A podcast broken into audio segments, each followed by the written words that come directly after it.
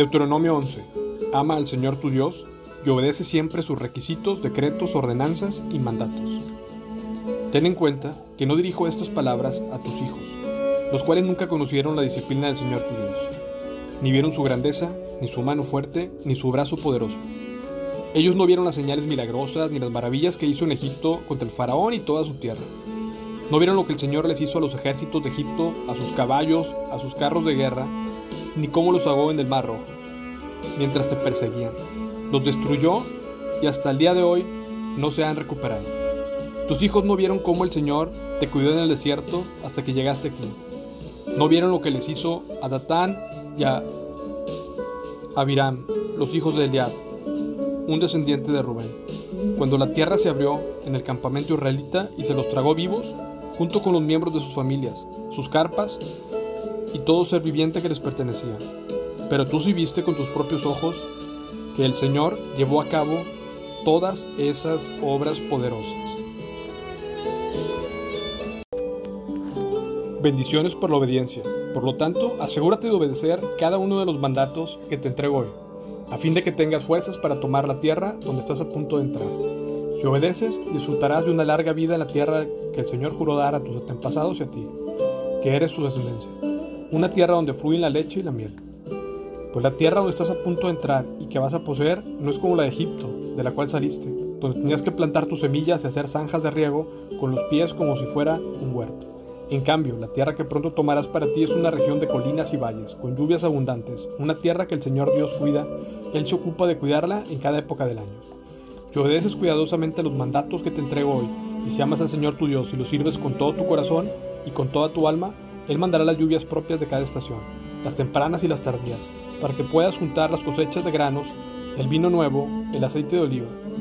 Te dará buenos pastizales para que se alimenten tus animales y tendrás todo lo que quieras comer. Pero ten cuidado, no dejes que tu corazón sea engañado y entonces te alejes del Señor y sirvas y rindas culto a otros dioses. Si haces eso, el enojo del Señor arderá contra ti. Entonces cerrará el cielo y detendrá la lluvia, y la tierra dejará de producir sus cosechas. Así que pronto morirás en esa buena tierra el Señor te da. Por lo tanto, comprométete de corazón a cumplir estas palabras que te doy. Átalas a tus manos y llévalas sobre la frente para recordarlas. Enséñalas a tus hijos Habla de ellas en tus conversaciones, cuando estés en tu casa, cuando vayas por el camino, cuando te acuestes y cuando te levantes. Escríbelas en los marcos de la entrada de tu casa y sobre las puertas de la ciudad, para que, mientras el cielo esté sobre la tierra, y tus hijos prosperen en la tierra que el Señor juró dar a tus antepasados. Asegúrate de obedecer todos los mandatos que te entrego. Demuestra el amor al Señor tu Dios, andando en sus caminos y aferrándote a Él. Entonces el Señor expulsará todas esas naciones de tu paso, y aunque ellas son más grandes y más fuertes que tú, tomarás posesión de la tierra. Todo lugar que pises con la planta de tus pies será tuyo. Tus fronteras se extenderán desde el desierto en el sur hasta Líbano en el norte y desde el río Éufrates al oriente hasta el mar Mediterráneo en el occidente. Donde quiera que vayas en la tierra, nadie podrá hacerte frente, porque el Señor tu Dios hará que los habitantes te teman y se espanten tal como lo prometió. Escucha bien, hoy te voy a elegir entre una bendición y una maldición. Recibirás la bendición si obedeces los mandatos del Señor tu Dios, te entrego hoy, pero recibirás una maldición si rechazas los mandatos del Señor tu Dios y te apartas de Él y rindes culto a dioses que no conocías. Cuando el Señor tu Dios te lleve a la tierra y te ayude a tomar posesión de ella, pronunciarás la bendición en el monte Gerizim y la maldición en el monte Ebal.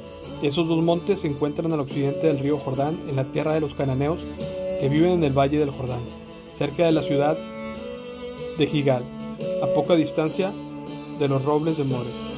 Estás a punto de cruzar el río Jordán para tomar posesión de la tierra que tu Señor Dios te da. Una vez que la tomes y estés viviendo en ella, asegúrate de obedecer todos los decretos y las ordenanzas que te entrego hoy. Deuteronomio 12. El lugar de adoración elegido por Dios. Estos son los decretos y las ordenanzas que debes asegurarte obedecer cuando vivas en la tierra que te da el Señor, Dios de tus antepasados. Obedécelos todos los días de tu vida. Cuando expulses a las naciones que viven ahí, deberás destruir todos los lugares donde rinden culto a sus dioses, sobre las cimas de las montañas y de los cerros, debajo de todo árbol frondoso, destruye sus altares y destroza sus columnas sagradas. Quemen los postes dedicados a diosa, a cera y derriben los ídolos tallados. Borra por completo el nombre de sus dioses. No adores al Señor tu Dios de la manera en que esos pueblos paganos rinden culto a sus dioses. Más bien, busca al Señor tu Dios en el lugar de adoración, que Él mismo elegirá entre todas las tribus el lugar donde su nombre será honrado. Ahí llevarás tus ofrendas quemadas, tus sacrificios, tus diezmos, tus ofrendas sagradas, las ofrendas para cumplir los juramentos, tus ofrendas voluntarias y las ofrendas de las primeras crías de tus manadas y rebaños. Ahí en la presencia del Señor tu Dios comerás hasta quedar satisfecho junto con sus familias y te alegrarás por todo lo que haya logrado gracias a la bendición del Señor tu Dios. Tu modelo de adoración tendrá que cambiar. Ahora cada uno hace lo que quiere, porque aún no han llegado a un lugar de descanso a la tierra que el Señor tu Dios te da como preciada posesión. Sin embargo, pronto cruzarás el río Jordán y vivirás en la tierra que el Señor tu Dios te da. Cuando Él te descanso de todos tus enemigos y estés viviendo a salvo en esa tierra, deberás llevar todo lo que yo te ordeno, tus ofrendas quemadas, sacrificios, diezmos, ofrendas sagradas, ofrendas para cumplir tus juramentos, al lugar de adoración designado, el lugar que el Señor tu Dios elija para que su nombre sea honrado. Celebra allí en la presencia del Señor tu Dios, con tus hijos e hijas, y todos tus sirvientes. Y acuérdate de incluir a los levitas que viven en tus ciudades, porque ellos no van a recibir ninguna asignación de tierra como las demás tribus.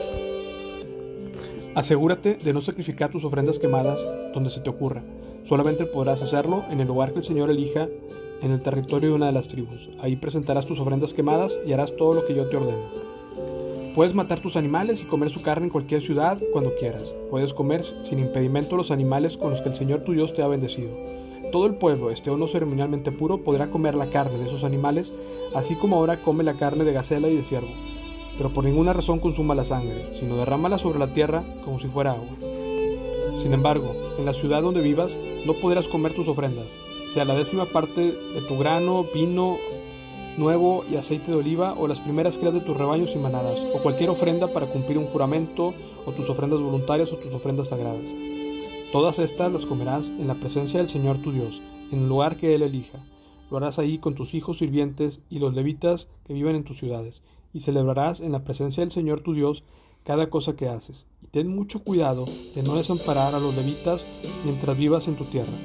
Cuando el Señor tu Dios expanda tu territorio tal como lo prometió y tengas ganas de comer carne, podrás comer carne con la libertad cada vez que lo desees. Podrá ser que el lugar de adoración designado el lugar del Señor tu Dios elija para que su nombre sea honrado. Quede muy lejos de tu hogar. De ser así, podrás matar cualquier animal que el Señor te haya dado, tanto del ganado como ovejas, cabras, y comer su carne sin impedimento en la ciudad donde vivas, tal como te ordené. Cualquier persona del pueblo, esté o no ceremonialmente pura, podrá comer de esa carne como ahora comen de las gaceras y los ciervos, pero nunca consuma la sangre, porque la sangre es vida, y no deberás consumir la vida con la carne. En cambio, derrama la sangre sobre la tierra como si fuera agua. No consumas la sangre, para que todo te salga bien a ti y a tus descendientes, porque estarás haciendo lo que el Señor le agrada. Lleva todo lo que hayas consagrado y también las ofrendas para cumplir tus juramentos al lugar que el Señor elija. Debes presentar la carne y la sangre de tus ofrendas quemadas sobre el altar del Señor tu Dios.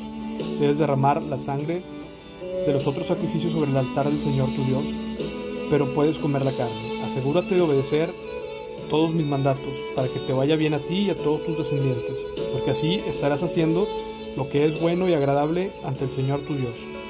Cuando el Señor tu Dios vaya delante de ti y destruya las naciones, tú las expulses y te apoderes de su tierra, no caigas en la trampa de seguir sus costumbres ni de rendir culto a sus dioses. No preguntes acerca de sus dioses diciendo, ¿de qué manera rinden culto a estas naciones a sus dioses? Yo quiero hacer lo mismo. Tú no adorarás al Señor tu Dios de la manera que las otras naciones rinden culto a sus dioses, llevando a cabo en honor de ellos toda clase de actos detestables que el Señor odia. Hasta sacrifican a sus hijos e hijas en el fuego como ofrenda a sus dioses. Por lo tanto, asegúrate de obedecer todos los mandatos que te doy. No le agregues ni le quites nada. Deuteronomio 13. Advertencia contra la idolatría.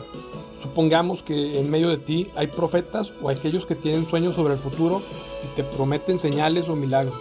Y resulta que esas señales o milagros se cumplen.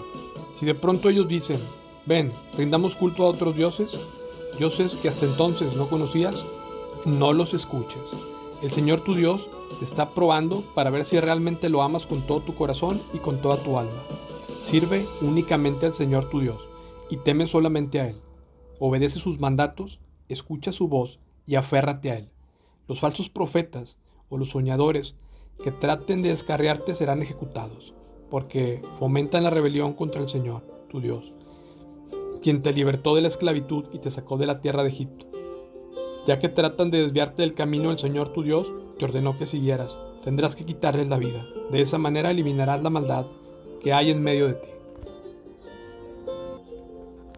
Supongamos que alguien trata de persuadirte en secreto. Incluso podría ser tu hermano, tu hijo, tu hija, tu amada esposa tu mejor amigo y te dice, vamos, rindamos culto a otros dioses, dioses que ni tus antepasados jamás conocieron. Incluso podrían sugerir que rindas culto a los dioses de los pueblos que viven cerca o de los que viven en los extremos de la tierra. No les hagas caso ni los escuches, no les tengas compasión ni les perdones la vida, ni trates de protegerlos. Deberás quitarles la vida, Da tú el primer golpe, y luego de todo el pueblo se suma. Tienes que apedrear a muerte a los culpables, porque han tratado de alejarte del Señor tu Dios, quien te rescató de la tierra de Egipto, donde eras esclavo. Entonces todo Israel oirá y tendrá temor, y ya nadie volverá a actuar con tanta perversidad. Cuando comiences a vivir en las ciudades que el Señor tu Dios te da, tal vez oigas que hay sinvergüenzas en medio de ti que llevan por mal camino a los habitantes de su ciudad, diciéndoles, vamos, rindamos culto a otros dioses, dioses que hasta entonces tú no conocías. En tales casos, analiza los hechos cuidadosamente. Si encuentras que lo que se te dice es cierto y en verdad se cometió ese acto tan detestable en medio de ti, deberás atacar esa ciudad y destruirla por completo, a todos los habitantes junto con los animales. Luego deberás amontonar todo el botín en el centro de una plaza pública y quemarlo Prende fuego a toda la ciudad como una ofrenda quemada al Señor tu Dios. La ciudad deberá quedar en ruinas para siempre. No se volverá a construir jamás. Que nadie guarde nada del botín que fue separado para ser destruido. Entonces el Señor alejará de ti su enojo feroz y te tratará con misericordia. Tendrá compasión de ti y te convertirá en una nación numerosa, tal como juró a tus antepasados. El Señor tu Dios será compasivo contigo solamente si escuchas su voz y obedeces todos sus mandatos que te entrego hoy y haces lo que a Él le agrada.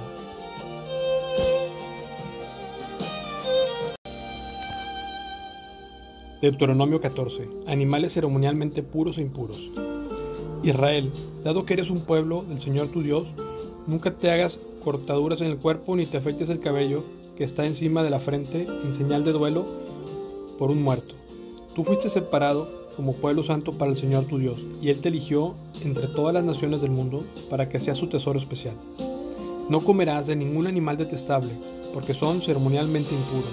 Los animales que sí puedes comer son el buey, la oveja, la cabra, el ciervo, la gacela, el corzo, la cabra salvaje, el antílope adax, el antílope y la oveja montés.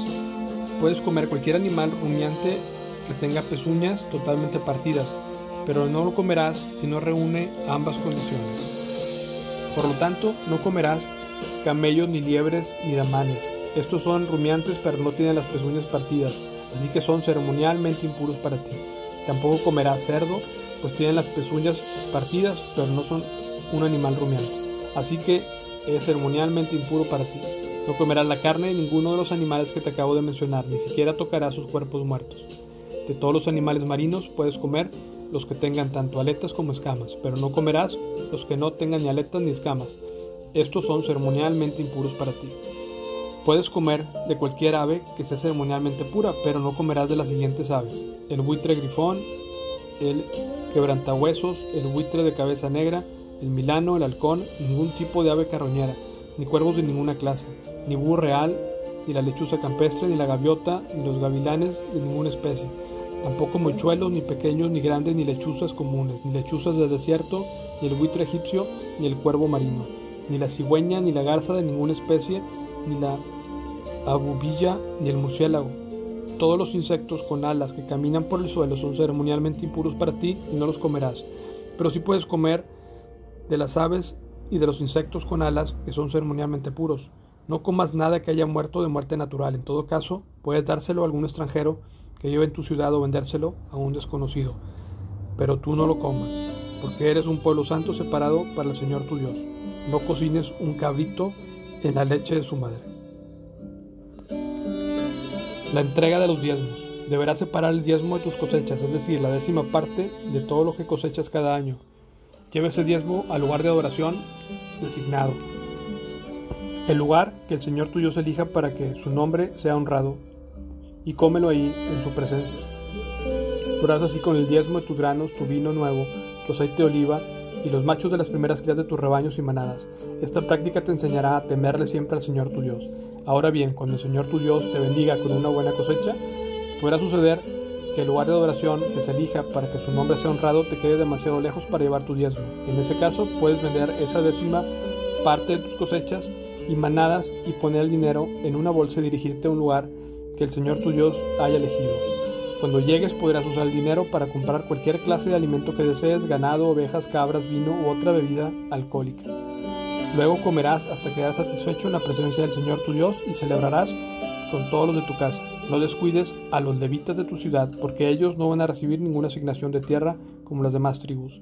Al final de cada tercer año, lleva todo el diezmo de la cosecha de ese año a la ciudad más cercana y almacénalo ahí. Dáselo a los levitas, quienes no recibirán ninguna asignación de tierra como las demás tribus, y también a los extranjeros que viven en medio de ti, a los huérfanos y a las viudas de tus ciudades, para que coman y se sacien. Entonces el Señor tu Dios te bendecirá en todo tu trabajo.